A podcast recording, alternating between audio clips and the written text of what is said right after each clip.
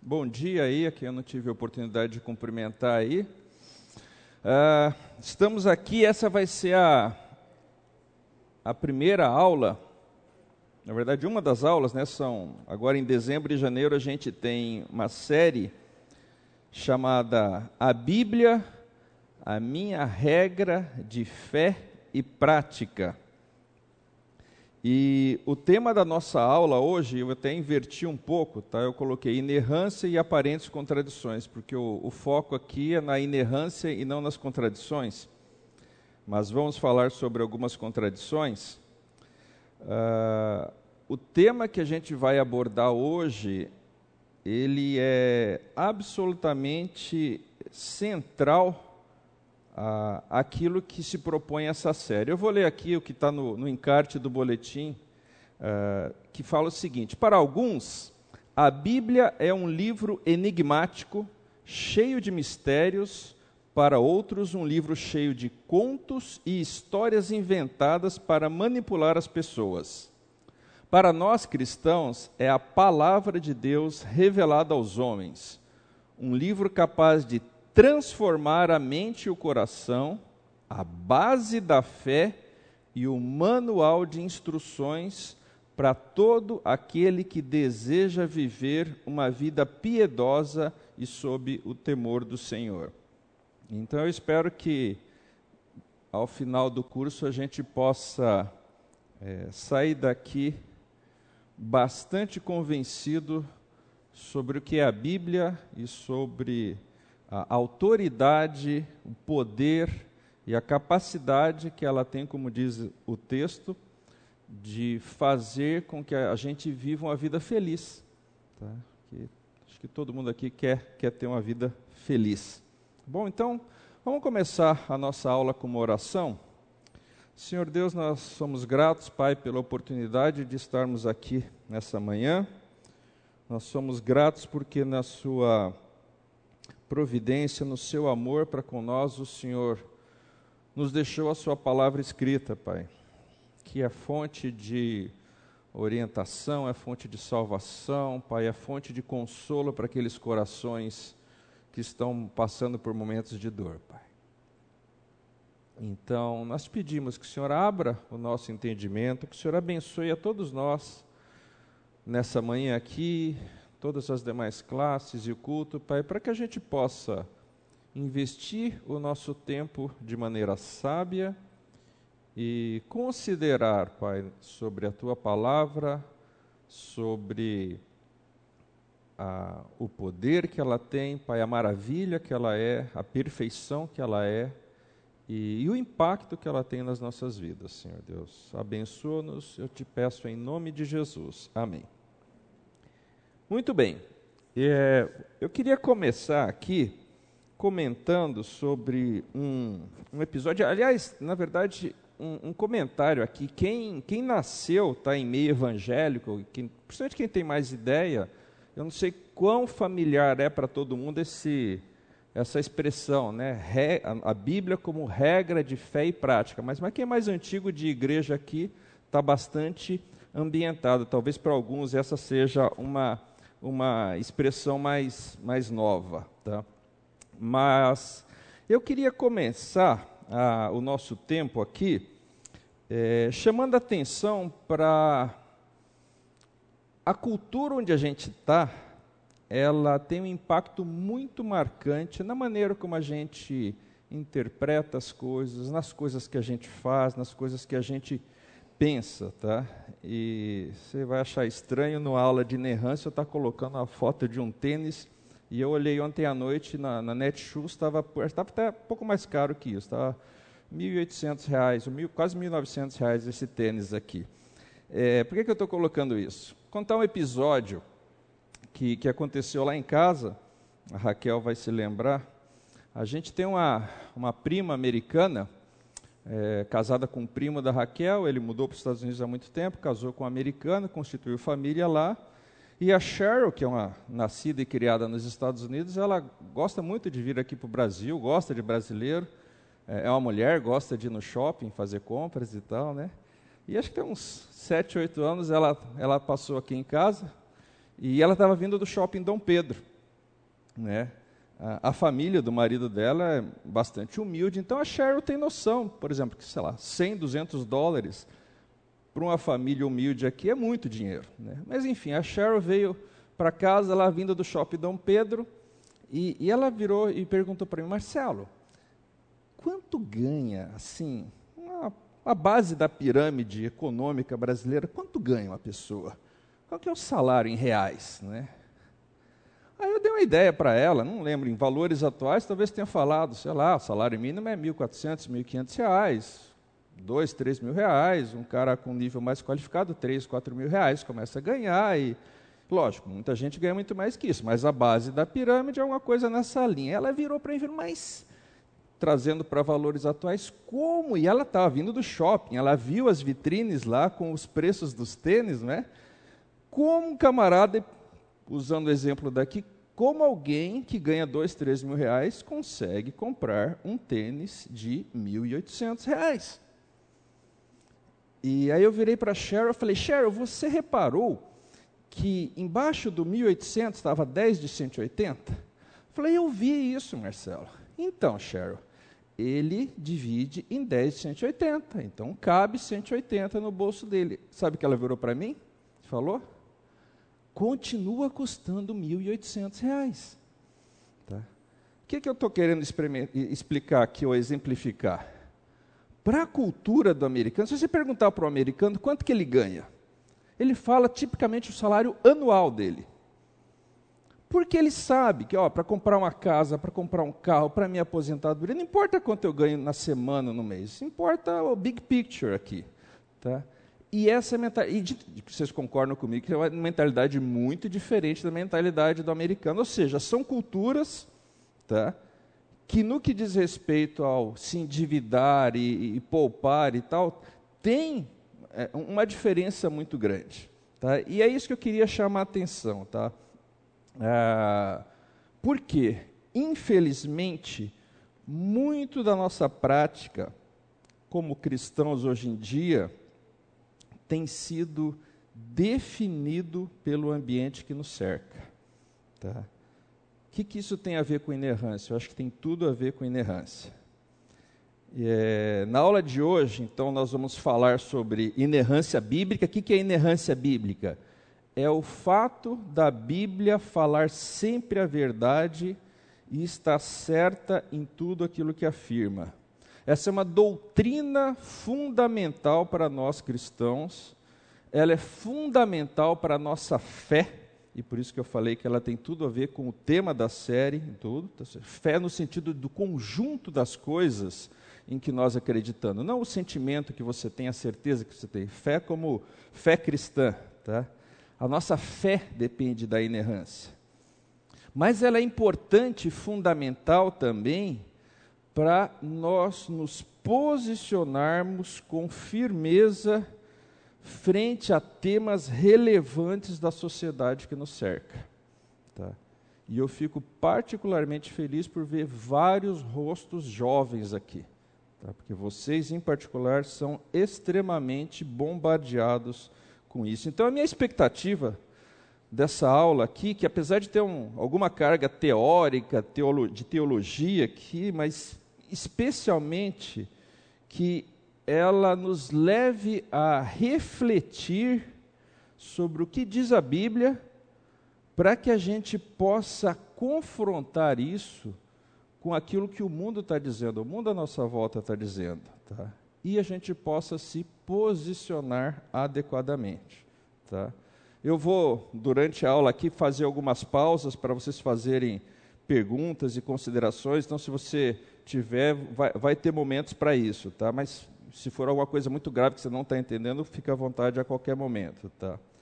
Ah, então, esse, esse é o foco da nossa aula hoje, esse é o objetivo da nossa aula hoje.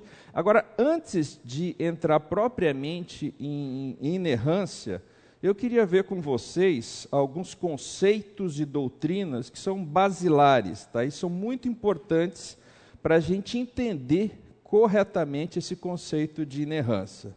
Tá? Talvez para alguns seja rever esses conceitos, relembrar, talvez para alguns seja ah, aprender, o conhecer. Tá? Então, alguns conceitos importantes aqui. O primeiro conceito, e esse aqui é uma doutrina, uma doutrina bíblica, e daria para a gente ficar aulas e aulas aqui falando só sobre isso. Aliás, acho que até tem uma das aulas aqui da, dessa série é sobre isso, que é revelação. O que, que é revelação? Revelação é a doutrina que fala como, ao longo da história, Deus tomou a iniciativa de se revelar. Lembra? Quem é mais antigo vai lembrar que a gente, os filmes, antigamente a gente revelava, ou tem revelação de amigo secreto. Tá? Então, o Deus tomou a iniciativa de se revelar ao homem, ele fez isso de diversas formas. Uh, existe, os teólogos dividem a revelação em revelação natural, ou seja, aquilo que está acessível a todos, todo mundo. Por exemplo, Salmo 19,1 fala: Os céus proclamam a glória de Deus e o firmamento anuncia as obras das suas mãos. Tá? Então, alguns aspectos da revelação de Deus estão acessíveis a todo mundo. Tá? É, essa revelação natural é a base para o raciocínio que Paulo desenvolve em Romanos capítulo 1, se você for ler lá, uh, Romanos capítulo 1, ele fala: olha, mesmo camarada que não conhece a palavra escrita de Deus, lá não conhece a lei, é, é, os atributos invisíveis de Deus são plena, alguns desses atributos, pelo menos, tá, são plenamente conhecíveis. E por isso essas pessoas são indesculpáveis, é a expressão que está lá. Então, essa parte da revelação de Deus, ele revelou a todos, tá? Agora, existe também aquilo que se chama de revelação especial.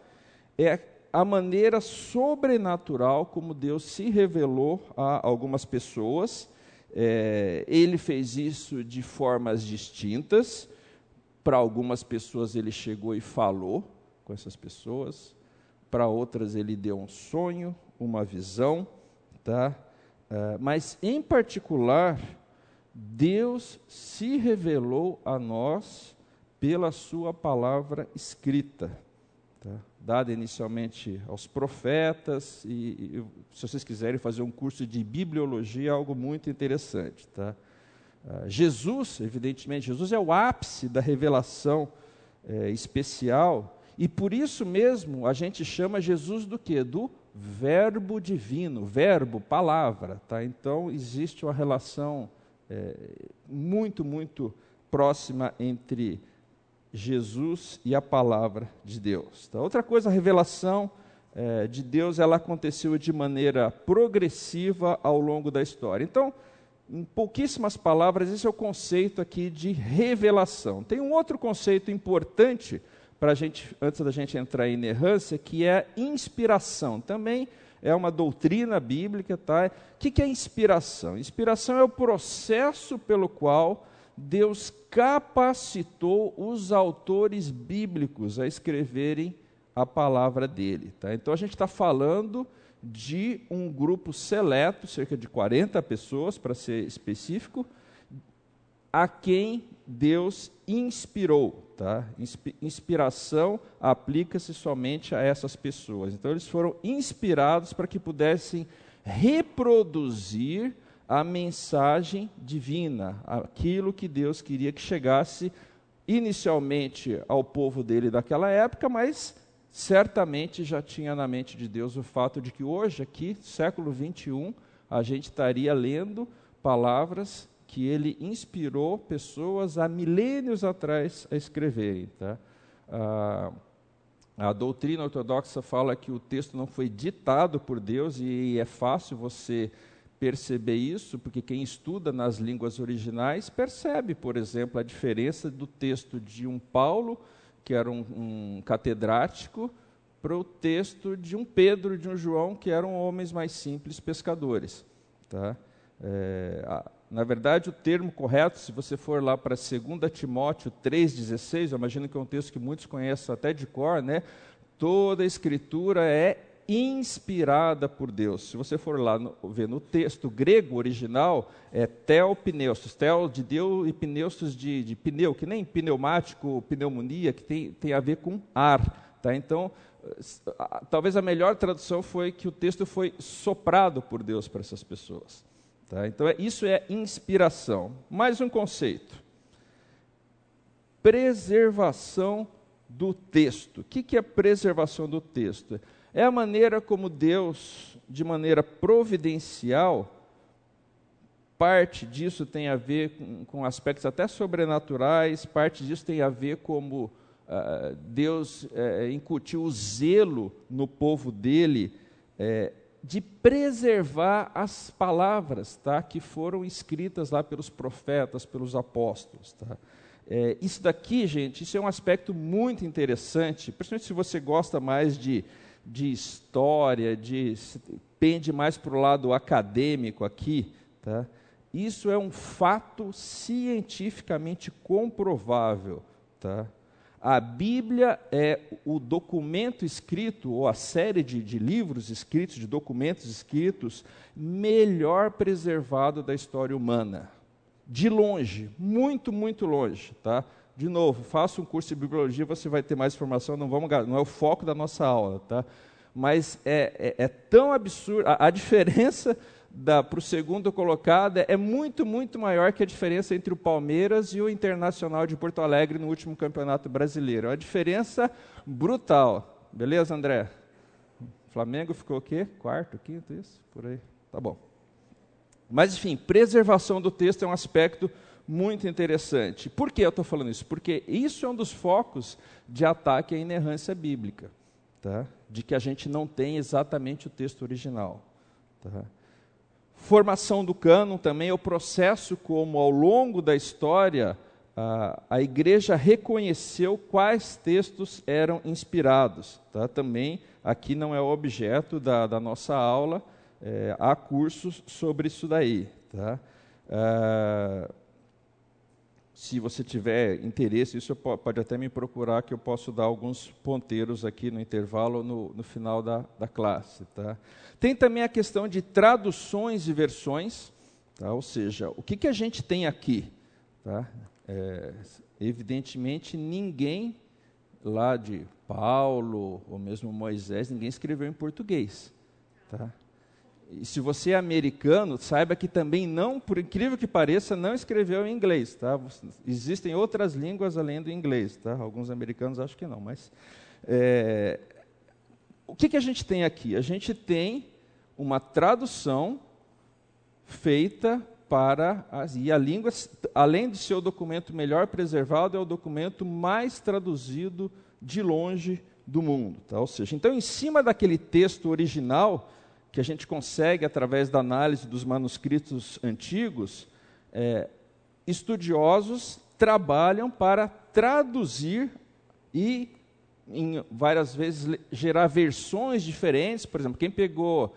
Eu lembro de quando eu era pequeno, eu tenho cinquenta e tantos anos já, a, a Bíblia que eu lia, as palavras daquele português para mim eram muito difíceis, aí foram começando a surgir versões mais novas. Então a gente tem traduções e tem versões nas diversas línguas. Tá? Então isso é, é importante a gente entender. E logo, logo a gente vai entender por que disso. Tá? Por fim, tem um, uma outra doutrina, e a última que eu vou falar aqui, que é a iluminação. O que, que é iluminação?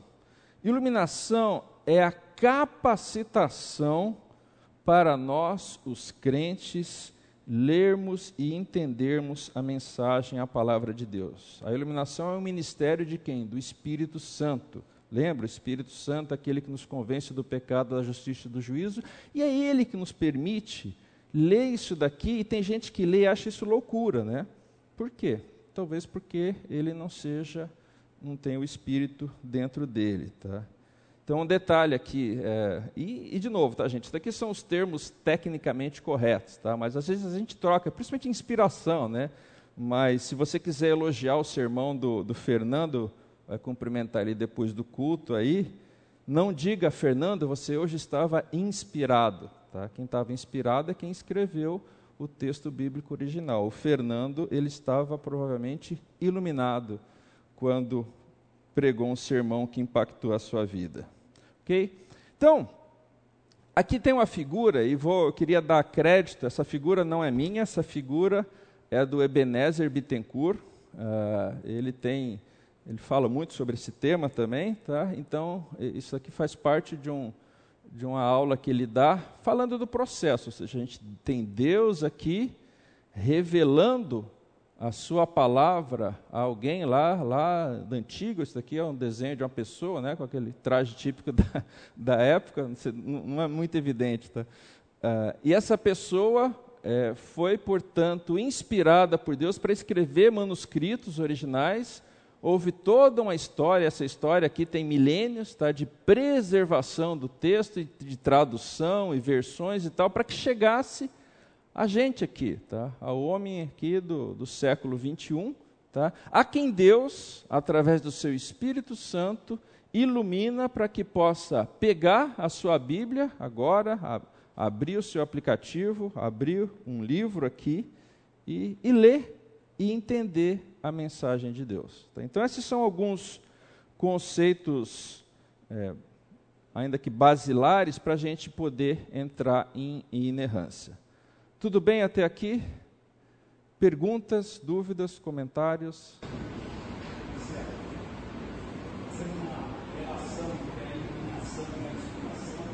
Entre iluminação e inspiração.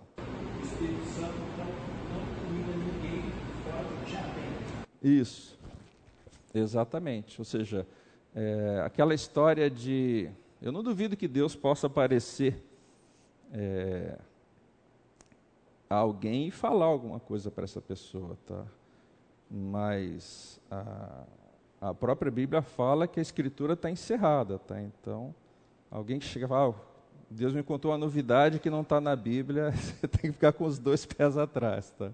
tá? Deixa eu fazer uma pequena pesquisa aqui, tá? E, por favor, não tenha vergonha de, de, de levantar a mão. Isso que eu falei aqui, é, para quem isso daqui foi ou novo, ou partes relevantes disso, representativas disso, são novidade. Pode ir fazer aqui? Ok, algumas pessoas. Legal, tá joia. Bacana. Bom, para os demais eu espero que possa ter sido um, um refresh aí, tá? Bom, ah, o que que eu Vamos entrar aqui especificamente em inerrância. Agora, antes de entrar em inerrância, tem um aspecto que essa, essa verdade aqui, esse processo que aconteceu, é, cabe aqui uma, uma reflexão que não tem a ver exatamente com a inerrância, mas é bem adjacente a ela, tá? que é a, a necessidade da revelação escrita. Por exemplo, esse exemplo que eu falei, imagina se a gente não tivesse isso daqui. Tá? Fica imaginando Abraão, por exemplo. Tá? É, como que Abraão tocava o dia a dia dele? Tá? Cara, não tinha uma, uma referência. Tá? É, eu comentei aqui que Deus que tomou a iniciativa de se revelar ao homem. Tá? É, então, você percebe desde o começo da história, desde lá do, do Éden, o cuidado de Deus de, de orientar o, o povo dele. Ó, faz isso, não faz aquilo. É, olha, eu gosto disso, eu aprovo isso, aquilo eu não aprovo. Tá? Ah, por quê, gente? É, o homem ele é incapaz de conhecer em detalhe esse ser superior que é Deus. Tá? Pensa no processo de salvação, tá? no papel do Espírito Santo, no convencimento do pecado. Quantas pessoas falam, nossa, mas o cara não enxerga isso. Tá? É... E agora pensa na sua vida, nos relacionamentos que você tem, nas decisões que você precisa tomar na sua vida pessoal, profissional, na sua família. Tá? Vocês que são pais, é, não sei se vocês lembram quando tiveram filho pela primeira vez, é, a gente às vezes até brinca, pô, por que, que não veio com o manual, né? Não tem? Eu lembro lá da Marcela, lá, Raquel desesperada, e agora, o que, que eu faço, né? E, e... Gente, a Bíblia e, e esse texto que está no boletim chama, usa essa expressão, tá? Esse aqui é o manual do fabricante. ela é fundamental para a nossa vida, ela é a palavra de Deus. Tá? Então, se, se lá no início da história, e você lê isso lá em Gênesis, você vê Deus falando com Adão e Eva, desde Adão e Eva, diversos homens de Deus que Deus chegava e falava para ele, tá? Uh, e eles podiam ouvir a voz de Deus. Hoje, a gente também pode ouvir a voz de Deus, tá? Apenas a maneira, o meio como acontece é diferente, tá? Mesmo porque Adão e Eva eram analfabetos, né? Então, se fosse dar a Bíblia para eles lá, não ia adiantar nada, certo? Coitados. Bom, feita essa reflexão aqui, vamos entrar propriamente então em inerrância bíblica, tá? É, eu já adianto aqui que esse é um texto, um, um texto, um tema que ao longo dos séculos é, ele tem sido muito, muito debatido. Tá? Ela é uma doutrina extremamente atacada, é, por vezes ridicularizada por muitas pessoas. Tá? E eu me lembro aqui do, eu citei Romanos 1, Uh, agora há pouco, tá? Uh, se você for olhar lá nos versículos 21 e 22, Paulo fala lá, né, que essas pessoas tornaram-se nulas em seus próprios raciocínios. Elas têm o coração insensato, inculcando-se por sábios, tornaram-se loucos. Tá?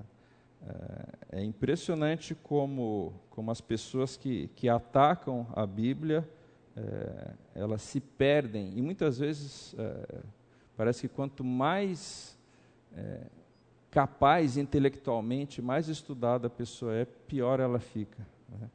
É, é um negócio muito, muito triste às vezes. Mas enfim, o fato é que existe uma batalha.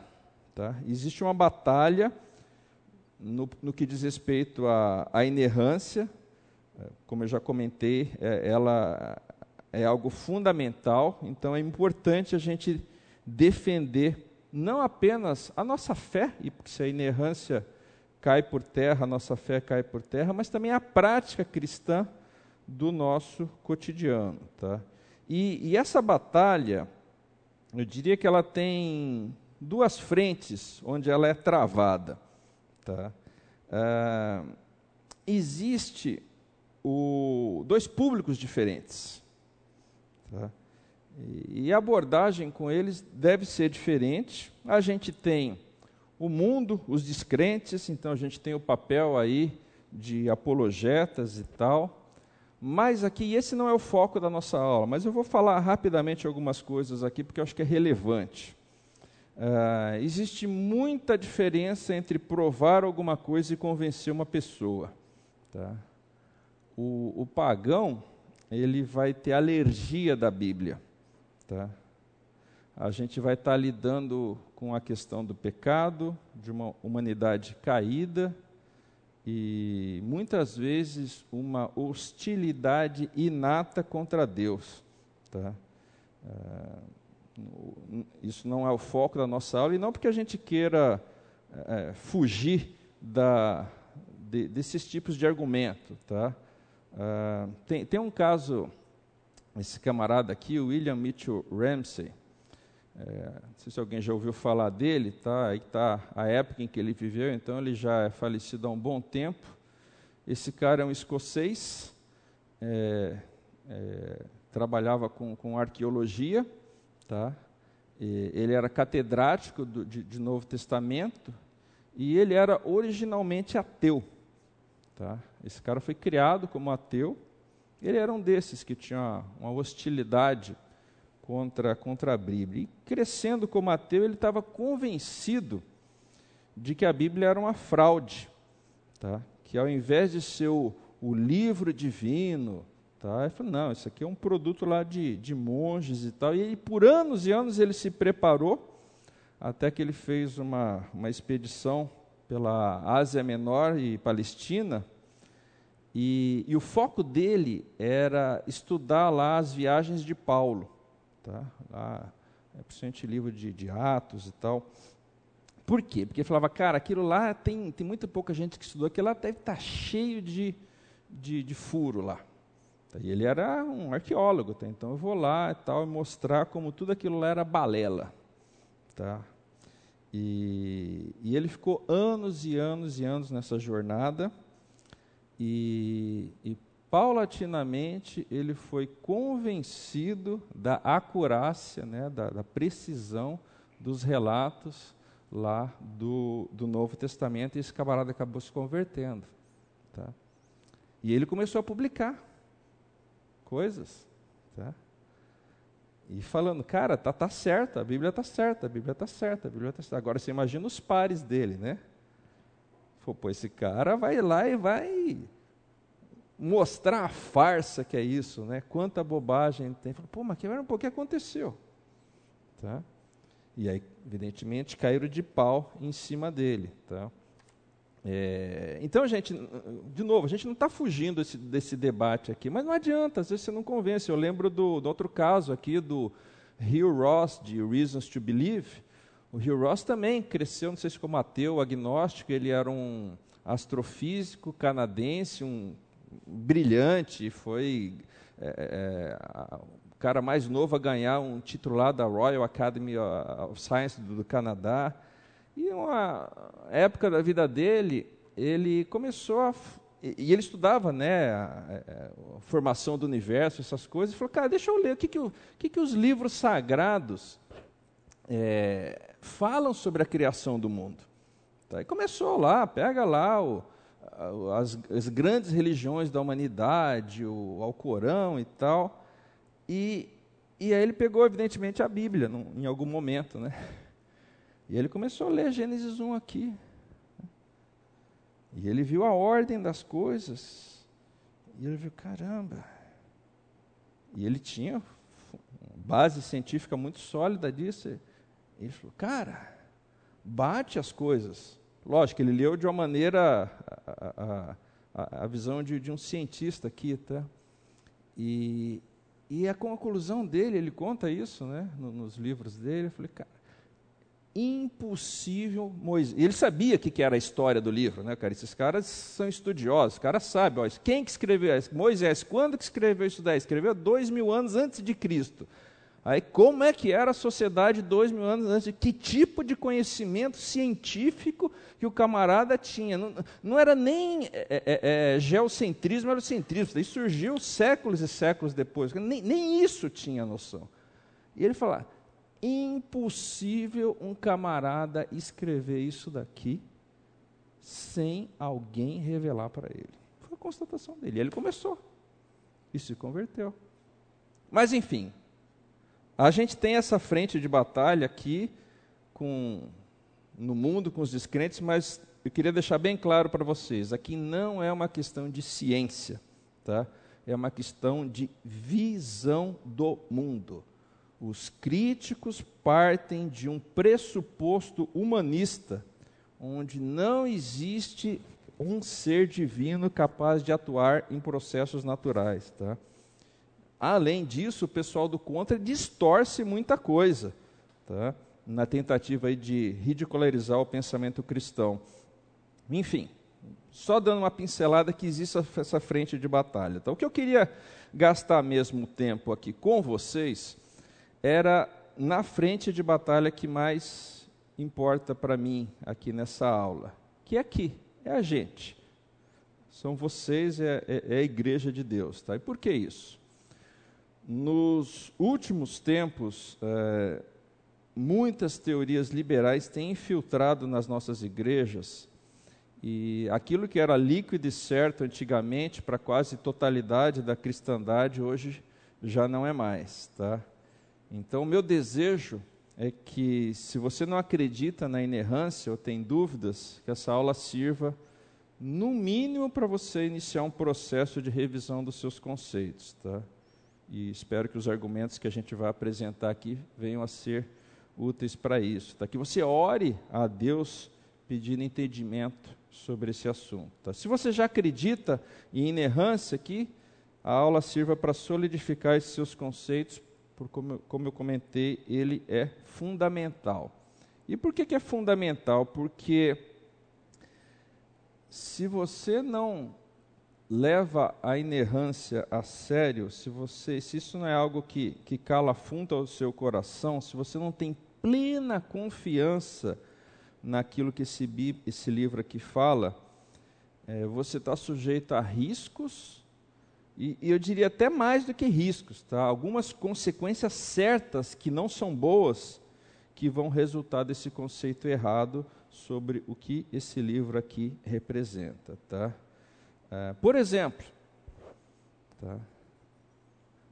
se, se você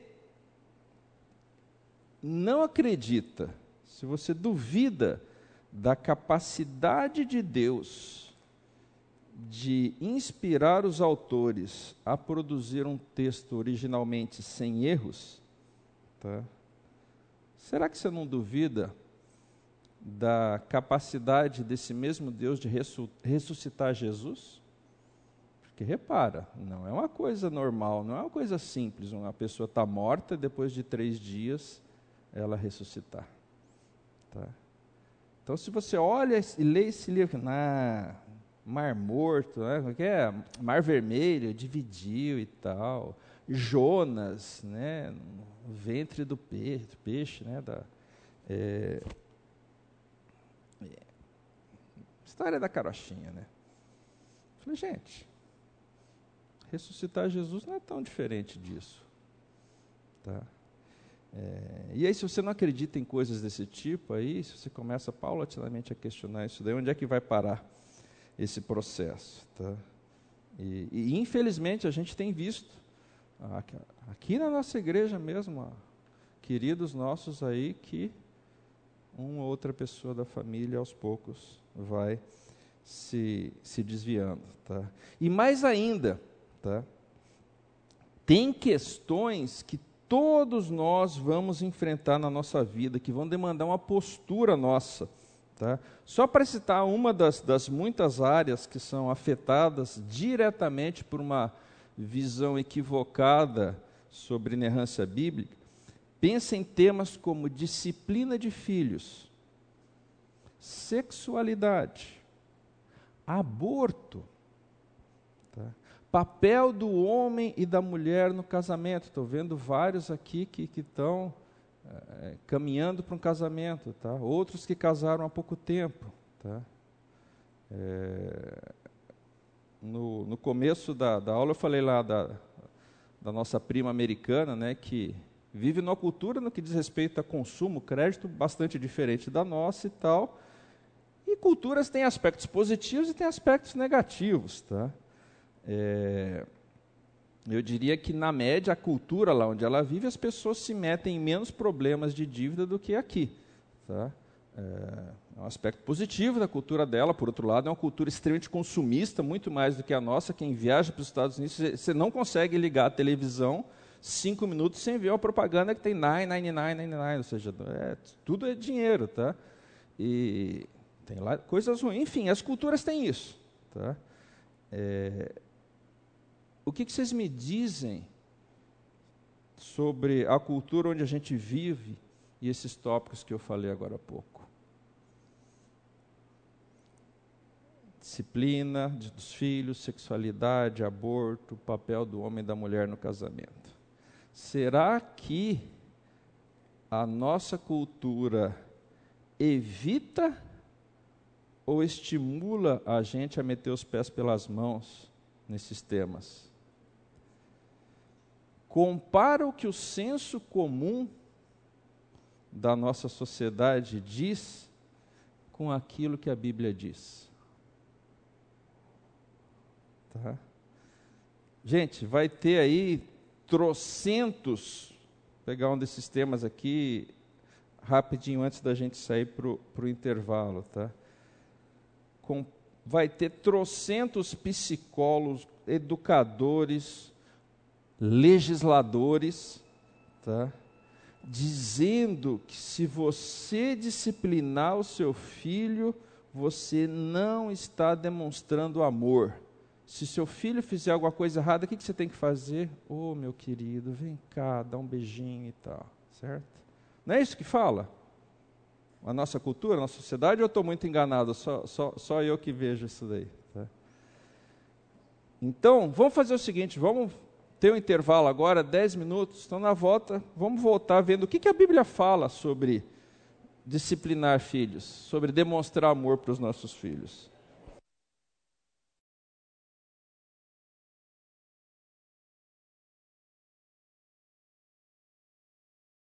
Então, gente, sobre esse tema aqui de disciplina de filhos, tá?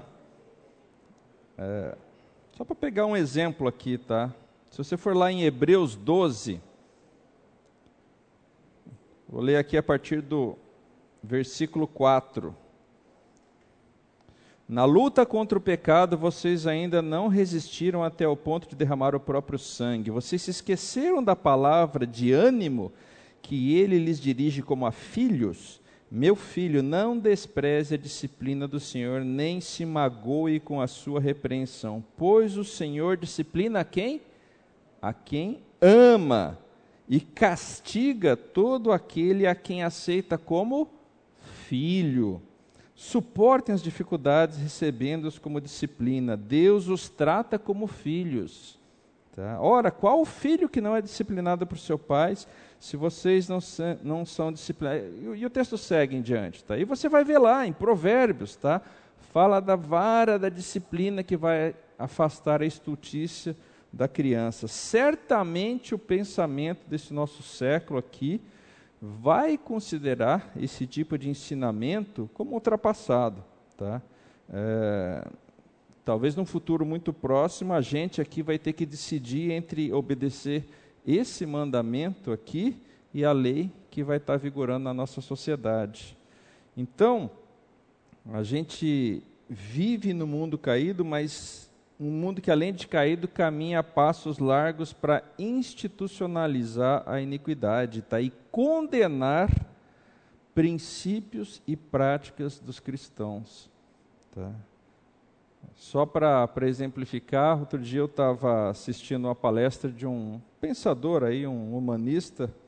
A, a área dele é literatura e história, com foco aqui em literatura cristã.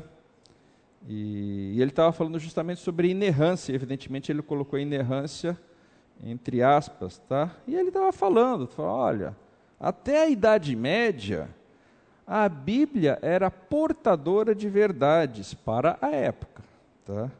Agora, certezas só são certezas à medida que elas são demonstráveis. O tempo do médico de família acabou. Tô, tô, exatamente as palavras que ele usou. Agora é a vez dos especialistas.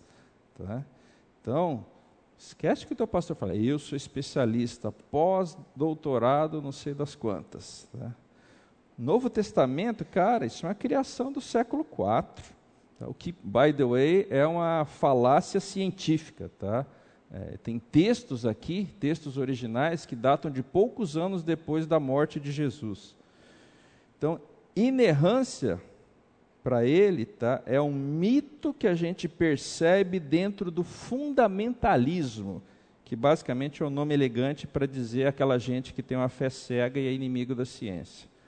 Tá? E ele falou: olha, o conceito que a gente tem que combater não é nem a inerrância. A inerrância é só uma das coisas lá. Tá? O conceito que a gente tem que combater é, é, é, é esse fundamentalismo, porque é um perigo. Porque se a gente não controlar, não tiver controle sobre isso, isso descamba para ideias antidemocráticas, racismo, transfobia, intolerância religiosa e por aí vai. Tá? É isso. É isso que estão ensinando nas escolas. Tá? É isso que o seu filho vai ouvir na faculdade. Tá? É, e, e, eu fiquei com a vontade lá de, de colocar alguns, algumas perguntas lá, mas aí eu vi o nível do que estava lá. Todo mundo estava louvando ele. Tá? E um ou outro que veio pensar, pô, esse negócio do Novo Testamento é do fruto do século IV. O Novo Testamento foi acabado todo antes do final do primeiro século. Tá? Isso é científico. Tá? É, evidentemente, ninguém quer propagar isso daí. Tá? Mas um outro cara que fez uma pergunta lá e o pessoal cai de pau, né? Quem é você? O cara é pós-doutor e não sei das quantas, e vem você aí com essas mitologias e não sei o que lá, enfim. então você está entendendo com esse tema de inerrância, ele é fundamental. E, enfim, uh, tem muitas áreas aí do, do conhecimento cristão, da teologia, áreas importantes, tá? Mas que talvez não tenham um impacto direto aí na, na sua vida, um desdobramento efetivo, tá? Sei lá, se a tua visão de escatologia é milenista, dispensacionalista, essa forma de batismo, se você joga aguinha na cabeça, se você mergulha na piscina, modelo de governo da igreja, né?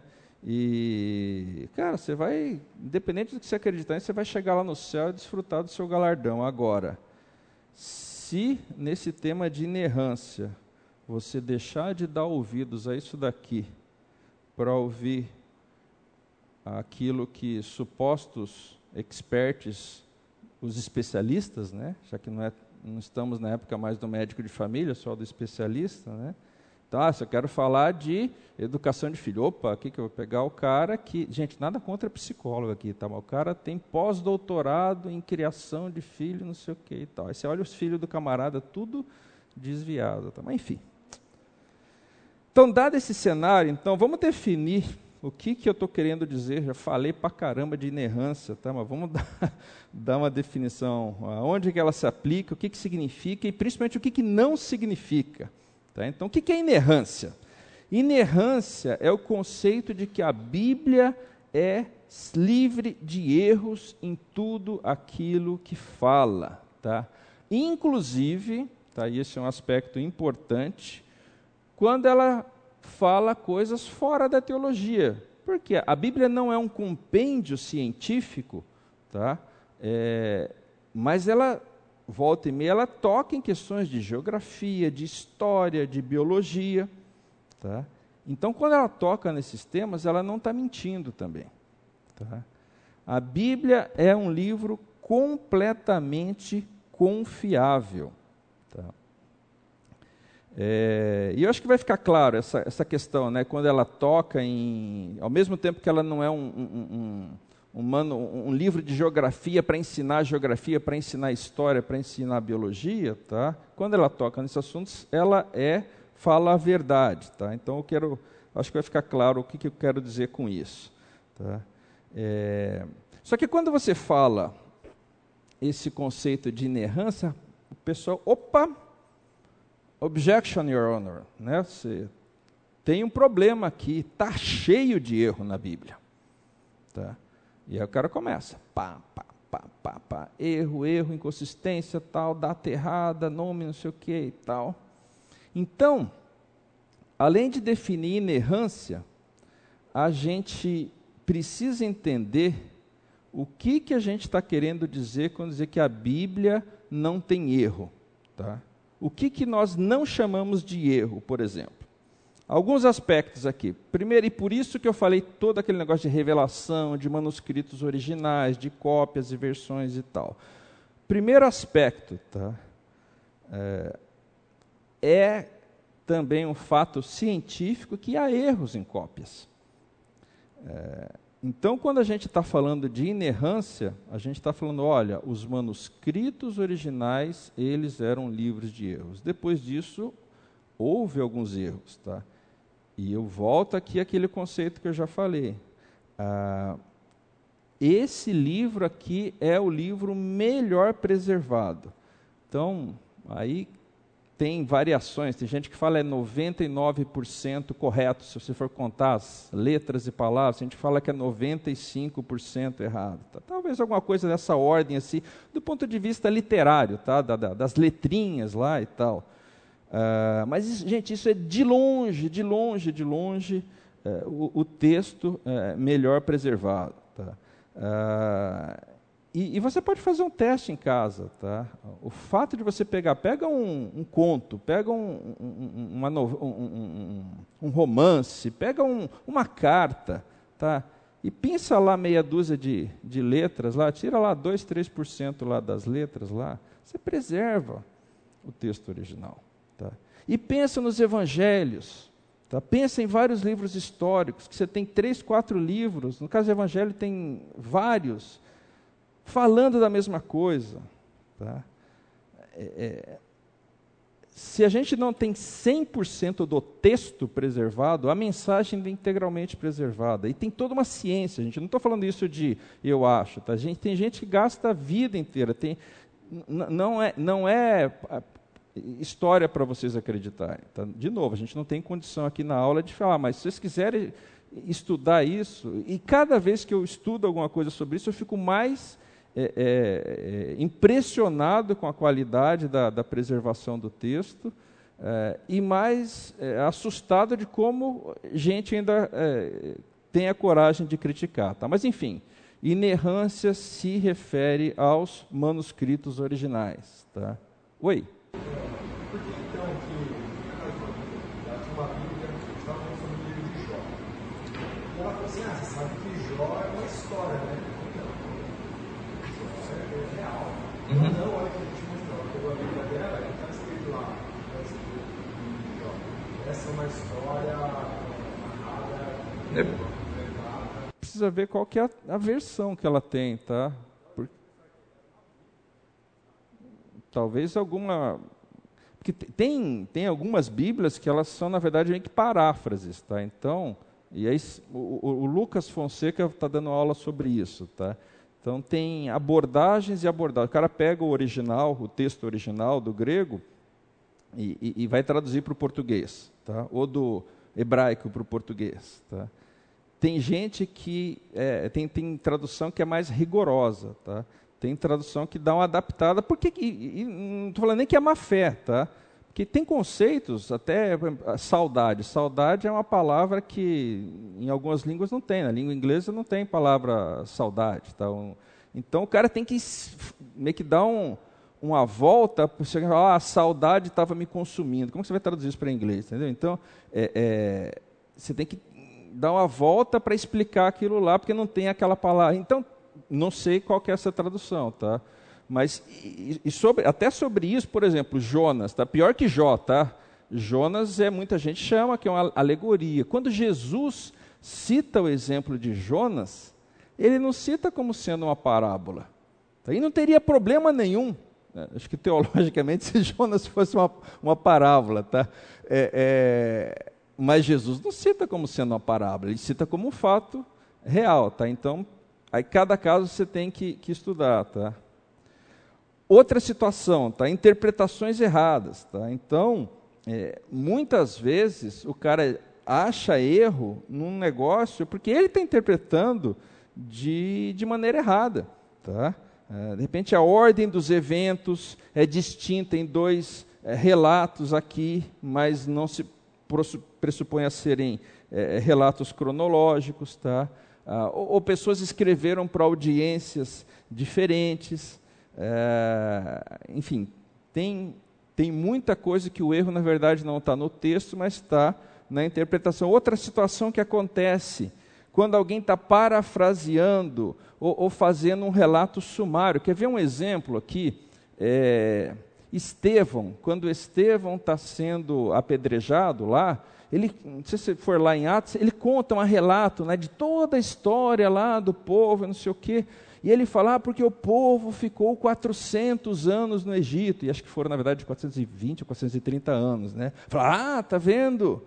Erro na Bíblia, não é 400, é 430. Gente, vamos lá, eu estou aqui, olha, dando uma ideia sobre os eventos da história. E fala, olha, a Bíblia foi escrita, ah, ah, ah começou por volta de 2000 antes de Cristo, até não sei o quê, é, a Idade Média durou quantos anos dura? Né? Mil e tantos anos. Tá? O Brasil foi descoberto há 500 anos. Não foi há 500 anos, foi 522 anos. Mas, gente, é um erro dizer, nesse contexto. Então, aí o cara pega esse negócio aqui, que o cara está dando um, números arredondar, ó, erro, um lugar está 430, Está cheio dessas coisas aqui. Linguagem usual, linguagem científica.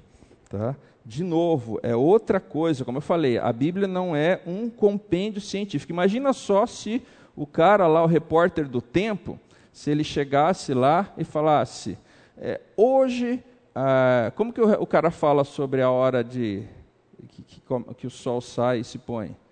O sol nasce e o sol se põe. Ele não fala isso? E, e é para ser uma coisa científica, não é? ou seja, tecnicamente correta. Um, um, um, um repórter do, do tempo, ó, o sol amanhã vai nascer às 6h37. Ele não fala, olha, amanhã às 6h37 a Terra, no seu momento de translação e rotação, vai estar numa inclinação tal que vocês, humanos da região de Campinas, vão perceber a presença do astro-rei. Ele não fala isso, porque se ele falar isso, além de ser extremamente monótono e chato, ele vai ser demitido. Tá? Ou seja, ele fala: o sol nasce. Entendeu? Então, a Bíblia está cheia de, de situações onde ela não está preocupada lá com, com a linguagem científica. Tá? É, outra coisa que, que não, a gente não pode chamar. Então, se o cara falou uma coisa, ah, é cientificamente esse negócio. Pera, o que, que ele estava falando ali? Tá? O objetivo dele era fazer uma descrição daquilo lá, mas ele estava usando a linguagem do jargão do dia a dia. Tá? Ah, ah, abriram-se as comportas do céu. Cara, naquela sociedade, a visão deles lá é, é, que tinha lá, era uma visão totalmente diferente da que a gente tem. Então o cara falou: olha, choveu. Choveu pra caramba. É isso que ele dizia. Ah, o cara diz, achava que tinha comporta, que tinha um reservatório, uma caixa d'água lá em cima.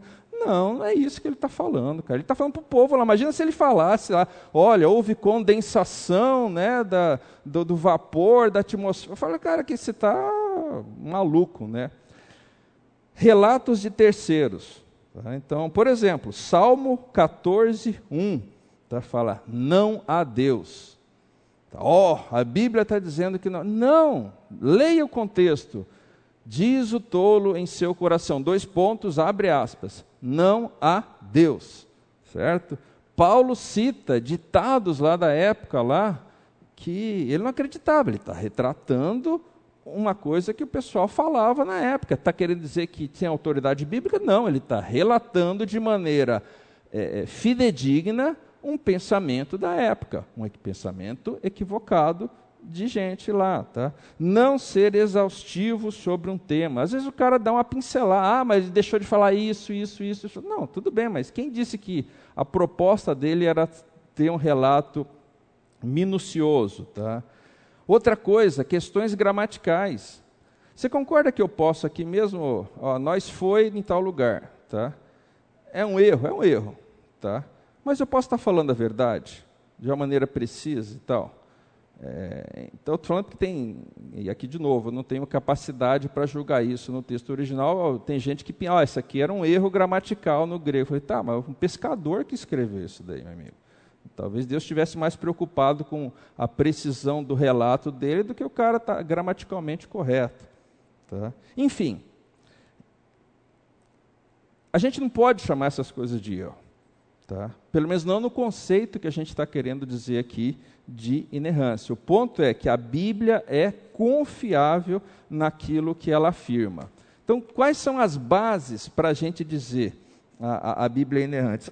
Antes disso, um, um, um ponto sobre aquela questão que eu falei: olha, a Bíblia não é um compêndio científico, mas a gente tem que tomar um pouco de cuidado pelo seguinte, tá?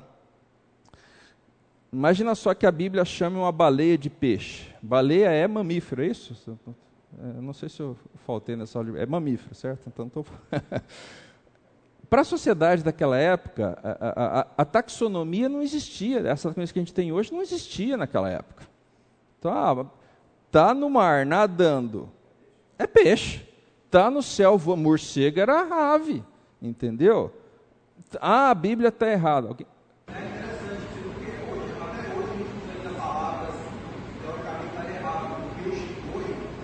Que não é peixe, né? tá vendo? E também não é boi, né? nem peixe, nem boi.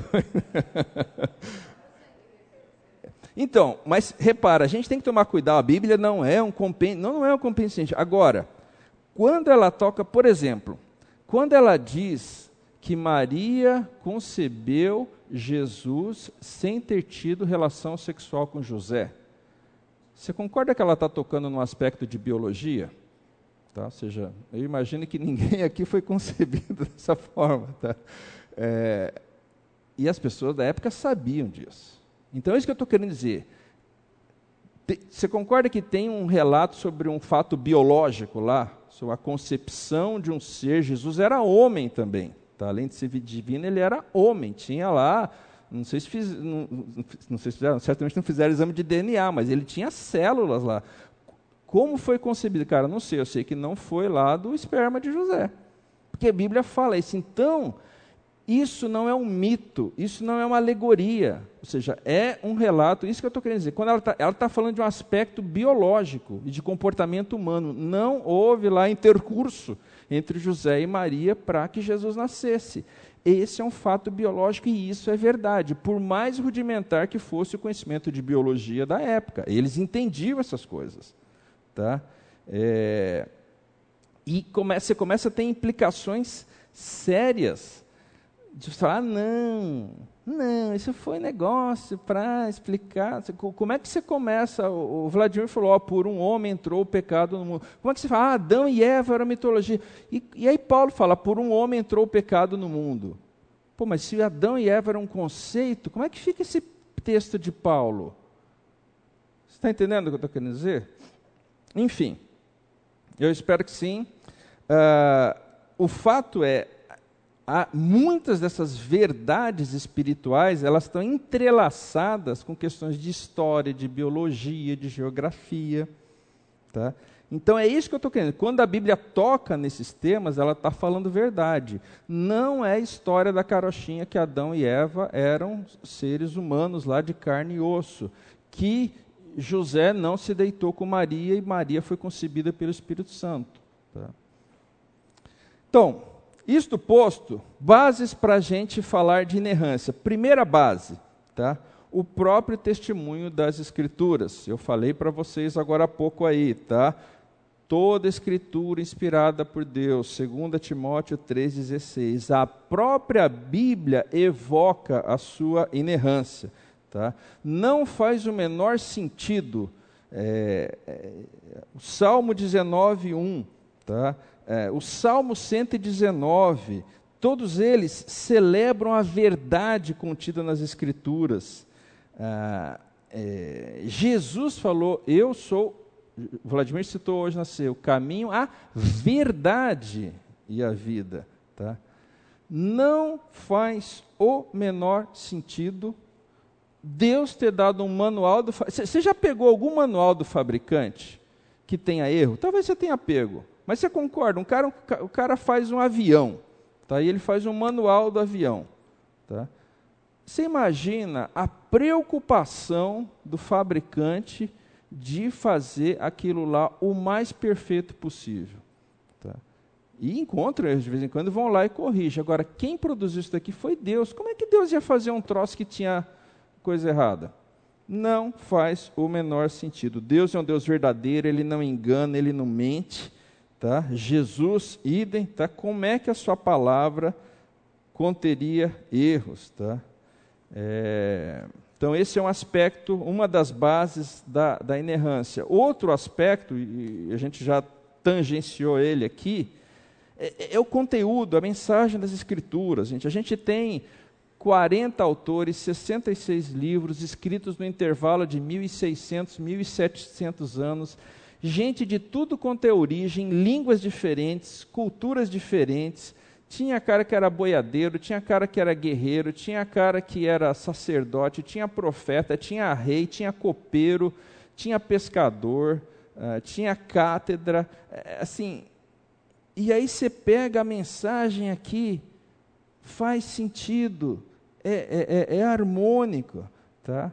É, é o, o, efeito que, essa, que essa, esse livro tem produzido, citei aqui o caso lá do, do, do William Ramsey, aqui citei o caso do, do Rio Ross, caras que leram esse negócio aqui se converteram, tá? Talvez você conheça, talvez na vida de alguns de vocês aí, tá?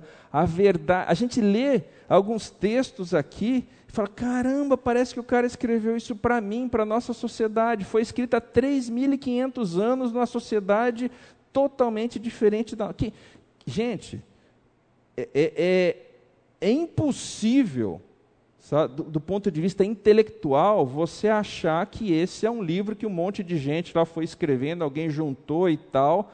E, e, e deu isso daqui. É, não, não, não, faz o menor sentido, gente. Não faz.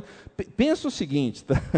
ah, a gente hoje não tem o lance lá de rever caras que foram é, heróis há, sei lá, 100, 200 anos. Hoje eles são mal vistos porque o cara tinha escravo. Ele não é mais herói. A gente, a nossa sociedade, em 50, 100 anos, muda da água para o vinho. Tá?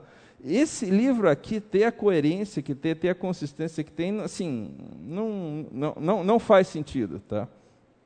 Falei de arqueologia, tá? ano após ano as descobertas da arqueologia foi o que aconteceu lá com, com Ramsey, tá? Elas confirmam a veracidade das escrituras, tá?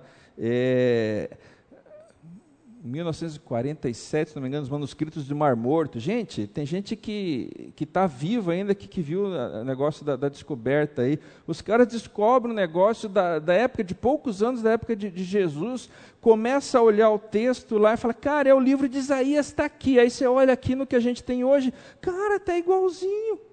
Tá? Como é que pode isso daí? Tá? É, descobriram lá em 2004 o tanque de Siloé. Tá? Se quiser depois dar um Google é mais fácil em inglês lá, Pool of Siloam. Tá? A arqueologia descobriu cidade de Nazaré. Ah, balela, mitologia bíblica. Não existia cidade, a arqueologia vai lá e descobre. Tá?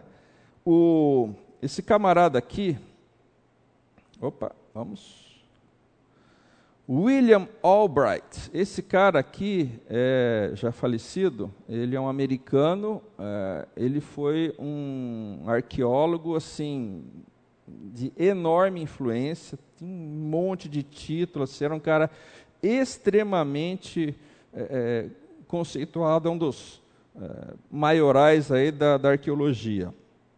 E, e, olha que esse cara, esse cara era cristão, tá? mas quem aqui está na academia sabe, ou seja, não é por causa disso que o cara distorce aquilo que, que ele publica. Tá? Mas olha só o.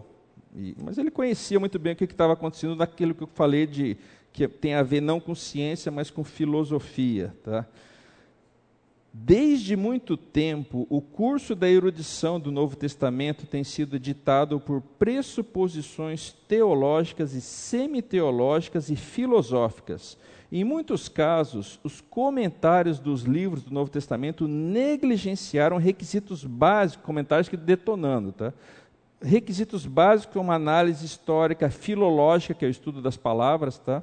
É, atualizada do próprio texto. O resultado tem sido muitas vezes a firme recusa em levar a sério as descobertas da pesquisa arqueológica e linguística acreditamos que há cada vez menos desculpas para a confusão resultante nessa segunda metade do século XX. Intimamente aliada a essas pressuposições está a névoa sempre presente do existencialismo, lançando sombras fantasmagóricas em um cenário já confuso. O existencialismo é um método de interpretar o Novo Testamento baseado em toda uma série de postulados indemonstráveis de origem platônica, neoplatônica, escolástica de esquerda e relativista. Tão anti-histórica é essa abordagem que fascina mentes especulativas que preferem clichês a dados factuais e ideologias mutantes à pesquisa empírica demonstração lógica. O que esse cara está falando? Meu, o cara, por conta da filosofia dele lá, ele não, ele não quer reconhecer aquilo que é evidente. Eu lembro de quando estava estudando outro, outro assunto, nada a ver com inerrância bíblica, mas com formação do universo e tal. Tem uma frase, eu esqueci o autor lá, mas era um, um agnóstico aqui que, que, que diante lá da, da, das evidências de que a gente vive no mundo aqui criado por um ser que, que projetou isso com amor e pensando na gente, e ele fala assim: não, a gente não pode olhar essas coisas e, e, e dar a mínima é, é, possibilidade de haver um ser supremo criador, tá? que não sejam processos naturais e tal.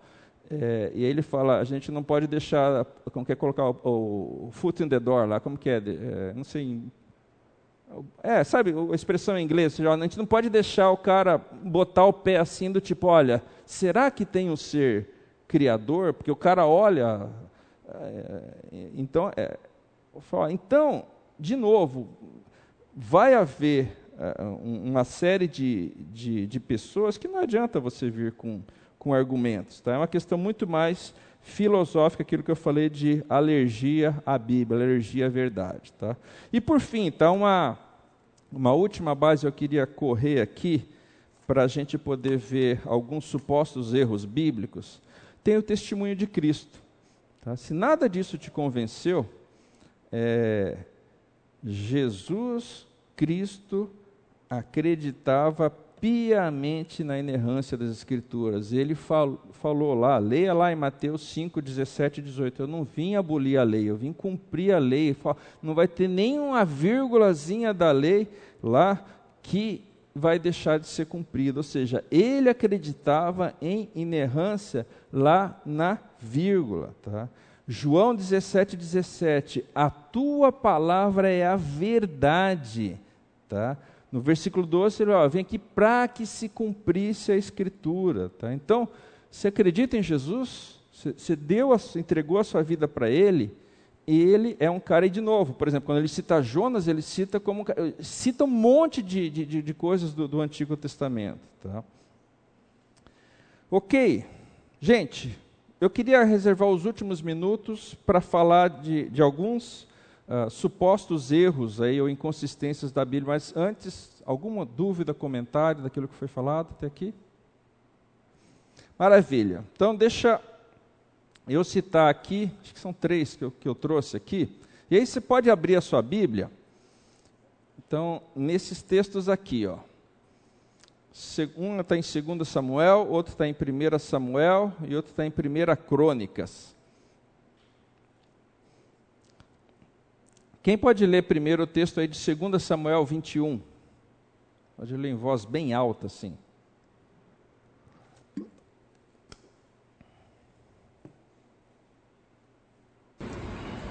Houve ainda em Gog outra peleja contra os filisteus. E Elenã, filho de Jaaré, Orejim, o Belemita, feriu a Golias, o Geteu, cuja lança Opa, quem matou Golias aí? É, Elanã. Elanã. Matou Golias. Leia 1 Samuel 17. O, o Golias era um cara alto e tal, né? Certo?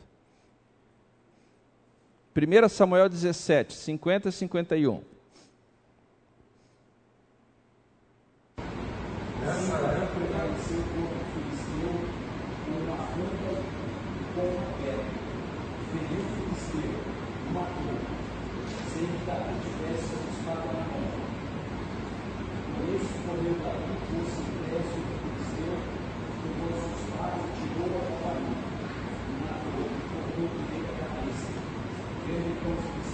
E aí, gente? Erro na Bíblia. Porque a gente cresceu aqui aprendendo que Davi matou Golias, né? Se você cresceu em igreja como eu, você foi na escola bíblica lá, teve teatrinho e tal.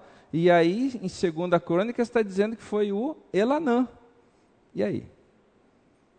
Leia esse o terceiro texto, 1 Crônicas 25. 1 Crônicas, capítulo 20, versículo 5. Noutra batalha contra os filisteus, Elanã, filho de Jair, matou Lami, irmão de Golias de Gade. Possuía uma lança, cuja haste parecia uma lançadeira de tecelão. O que, que aconteceu de fato aqui, gente? São dois episódios. Davi matou Golias e o Elanã matou o irmão de Golias. Repara que, segundo Samuel, se você depois você passa, tá? Isso daqui é muito tempo depois do relato, não é o mesmo relato, tá? Ah, mas aqui fala que foi o Golias e não o irmão de Golias. Cara, isso foi um erro de copista. Tem um erro nesse manuscrito aqui. E, de novo, quem está traduzindo a Bíblia, o cara não está interpretando. Ele está traduzindo. Esse é um exemplo tá, de que na, a cópia deu pau na cópia. Alguém, algum copista lá estava com sono, alguma coisa lá e tal, e copiou errado. Tá? É evidente isso daqui. Você olhando a cronologia fica evidente. Tem um erro? Tem. No manuscrito original, certamente não tinha esse erro. O que a gente tem hoje tem. Dá, qual que é o problema, o erro teológico que isso vai gerar para a gente? Tá? Zero. Tá? Mas os caras, ah, a Bíblia tem erro. Tá bom? Quer ver um outro exemplo aqui? Lucas 24, 50 51. Alguém pode ler?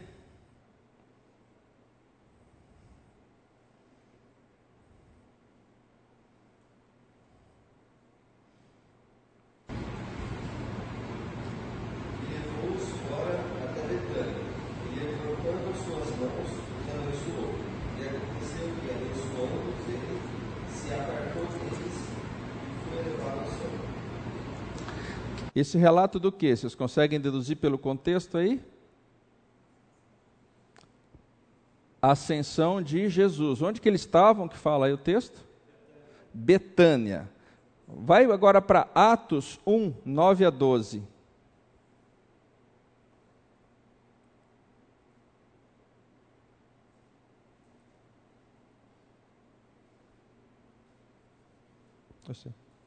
Alguém pode ler Atos 1, 9 a 12? Tendo dito isso, foi elevado às alturas enquanto eles olhavam, e uma nuvem o impediu de vista deles. E eles ficaram com os olhos fixos no céu quando eles viram. De repente surgiram diante dele dois olhos vestidos de branco, e eles disseram, Galileus, por que vocês estão olhando para o céu? Este mesmo Jesus que veio de vocês foi levado aos céus, mudará da mesma forma como Leu o 12. Então eles voltaram para Jerusalém, vindo um monte chamado das Oliveiras, que fica perto da cidade, cerca de. Aqui a gente está em Atos 1, é um relato do mesmo episódio, certo? Assim como termina o, livro, o livro de Lucas, o Evangelho de Lucas, ele começa o livro de Atos, é o mesmo autor, quem fez, escreveu Atos foi Lucas, e ele começa mais ou menos do ponto onde tanto que ele fala, ó, oh, excelentíssimo Teófilo, estou dando sequência aqui no que ele escreveu. No primeiro relato, eles estavam em Betânia. E aqui eles estavam vindo da onde? Está vendo? Erro na Bíblia. Estava em Betânia ou estava no Monte das Oliveiras? Então imagina só, onde que essa aula está acontecendo? Essa aula aqui, onde está acontecendo? Na Igreja Fonte. Se alguém fala, está acontecendo, não sei como chama esse bairro, vamos por Barão Geraldo. Tá? Está acontecendo em Campinas, no estado de São Paulo, no Brasil. Marcelo deu uma aula, ele, ele veio dos Estados Unidos e foi dar uma aula na Igreja Fonte, que fica lá no Brasil.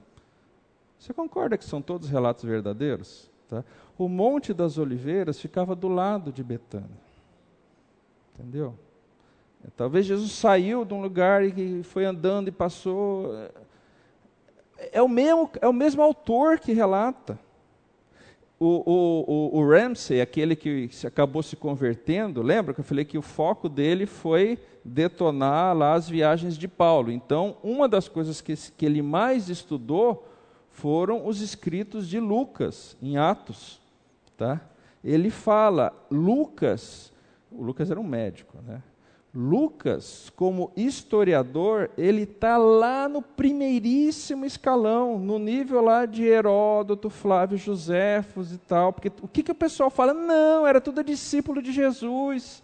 Era tudo. O cara entortava as coisas. De novo, o, ele, o, esse cara não foi para lá para defender Lucas, ele foi lá para detonar Lucas. Tá?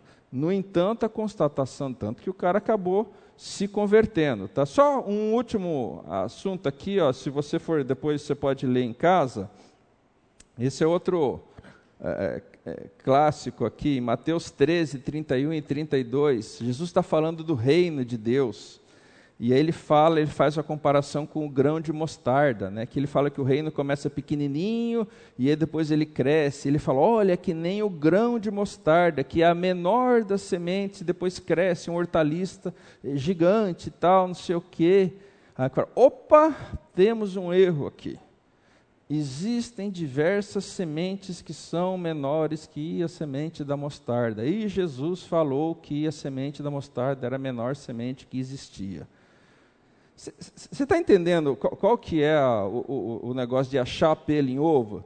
Você imagina só para um camarada que não conhece as outras sementes, mas que conhece a semente da mostarda, mas sei lá, o cara está aqui em Barão Geraldo, tá? o capial aqui nunca saiu de Barão Geraldo. Aí tem uma semente lá na Ucrânia, né, que é menor, e tem a outra lá na China, que é menor que a semente. Aí você fala, aí ele se cita daquelas sementes para o cara que está falando do negócio que é, que é pequeno e que cresce, que fica grande, Aí você, cara, ah, essa é a menor semente. Cara, você concorda? Jesus não estava fazendo, qual era o foco dele? Era falar do reino, não era falar de classificação de tamanhos de semente.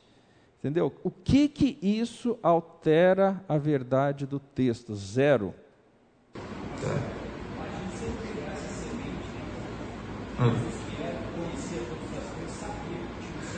Claro. o cara não entende, ele estava falando para aquele cara ali, você concorda? É a mesma coisa, imagina se Moisés, aqui na relatar a criação, começasse a falar, sei lá, não sei qual é a teoria que você quer, ah, do Big Bang, da expansão dos astros, das constantes. É, é, é, é cara, da, da, das forças atômicas envolvidas. Cara, o que, que é isso? Entendeu? Então, gente, esses são alguns supostos erros aqui. Se você quiser, esse aqui tem um, tem um, um livro inteiro aí do, do Geisler, do Howell, só sobre essas coisas. Dava para a gente ficar horas e horas aqui. Só para concluir aqui, desculpa, eu estourei alguns, alguns minutos aqui. Tá? É, o fato é, é, a inerrância bíblica é, é algo fundamental e é algo também baseado em muitas evidências. Tá? Não estamos falando aqui de fé cega. Tá? Muito pelo contrário. Cego é quem não enxerga as coisas aí que estão, que Deus colocou para a gente enxergar. Então, eu espero que, que isso possa ser útil na sua vida, que, que você trate esse livro aqui como palavra inspirada de Deus, inerrante, infalível, e que você paute a sua vida por aquilo que está escrito aqui, mesmo quando evi supostas evidências aí indicarem que isso aqui está errado. Tá certo? Vamos fazer uma rápida oração. Senhor, muito obrigado, Pai, por esse tempo aqui, pela, pelas verdades que tem a tua palavra. Pai, muito obrigado pelo teu filho Jesus, que é o Verbo encarnado aqui que, que morreu para nos salvar, Pai. Muito obrigado também pela palavra escrita que o Senhor, na sua providência e no seu amor, deixou para nós, Pai. Que, que teu Espírito nos capacite, nos ilumine, Pai, para que a gente possa estudá-lo, conhecê-lo e praticá-lo. Nós pedimos isso em nome de Jesus. Amém.